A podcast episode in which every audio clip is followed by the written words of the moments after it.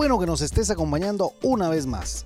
Te damos la bienvenida al podcast de la hora silenciosa de Palabra de Vida Guatemala. Cada uno de nuestros misioneros se han preparado para compartir contigo este comentario. Te animamos a que tengas un corazón dispuesto a recibir el consejo de la palabra de Dios.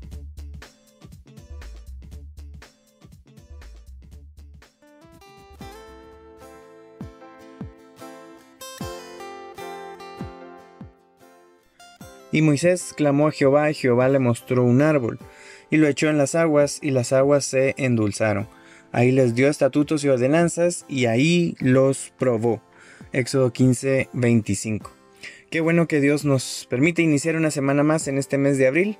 Y pues llegamos a esta semana que tiene por peculiaridad que es la llamada Semana Santa, semana donde como hijos de Dios recordamos que Jesús sería crucificado, pero resucitaría al tercer día y esa bendita resurrección es el fundamento de nuestra confianza en Dios y nuestra fe.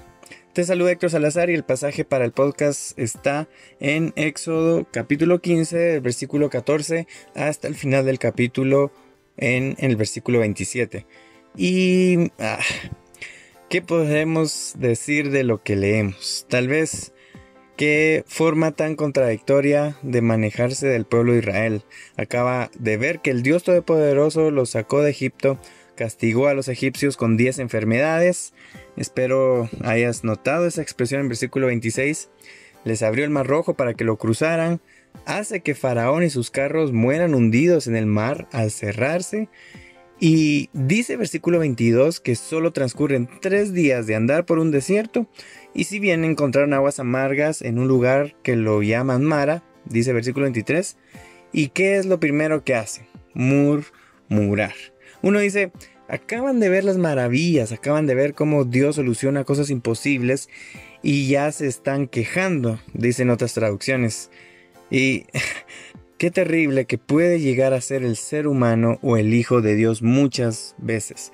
Ahora, uno tal vez pudiera atreverse a pensar, ¿por qué Dios no simplemente les iba dando lo que necesitaban. Así Israel no hubiera caído en murmuración, no hubiera caído en queja.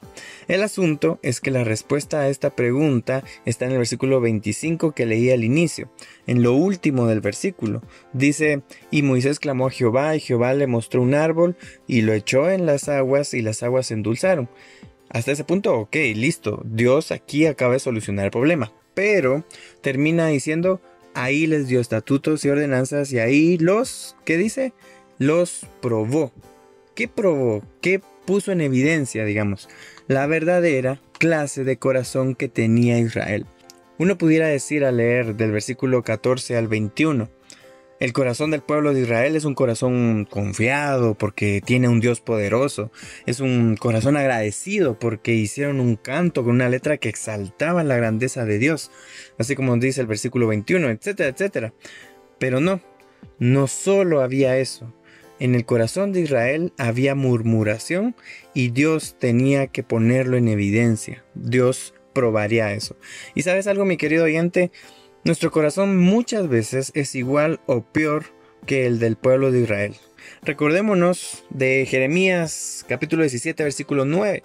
Ahí él calificó al corazón humano como engañoso y perverso, o sea, eh, malo y mentiroso. Por eso Dios tiene que ponerlos a prueba.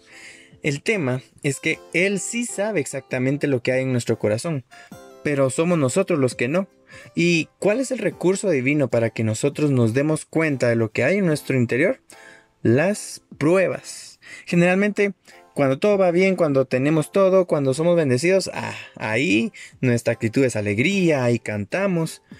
Pero ¿cuál es nuestra actitud cuando vienen las pruebas? ¿Cómo reaccionamos? Por eso, vívelo. Ahí en Santiago capítulo 1 versículo 3 dice, la prueba de nuestra fe produce paciencia. También en el mismo capítulo 1 de Santiago, pero el versículo 12 dice, bienaventurado el varón que soporta la tentación. Ahí la palabra en el original griego es peirasmos, que la reina Valera tradujo como tentación, pero en realidad la mejor traducción es prueba. Entonces así la idea queda, bienaventurado el varón que soporta la prueba. Mi punto es que a lo largo de nuestra vida, Seremos probados en distintos momentos y de distintas formas. ¿Por qué?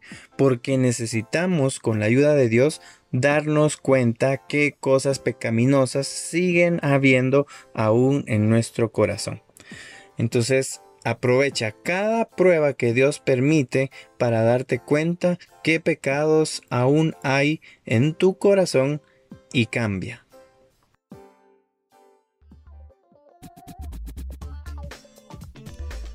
Puedes ser parte del crecimiento espiritual de tus amigos compartiendo este podcast con ellos. Síguenos en nuestras redes sociales para recibir más recursos como este. Nos encontramos nuevamente el día de mañana.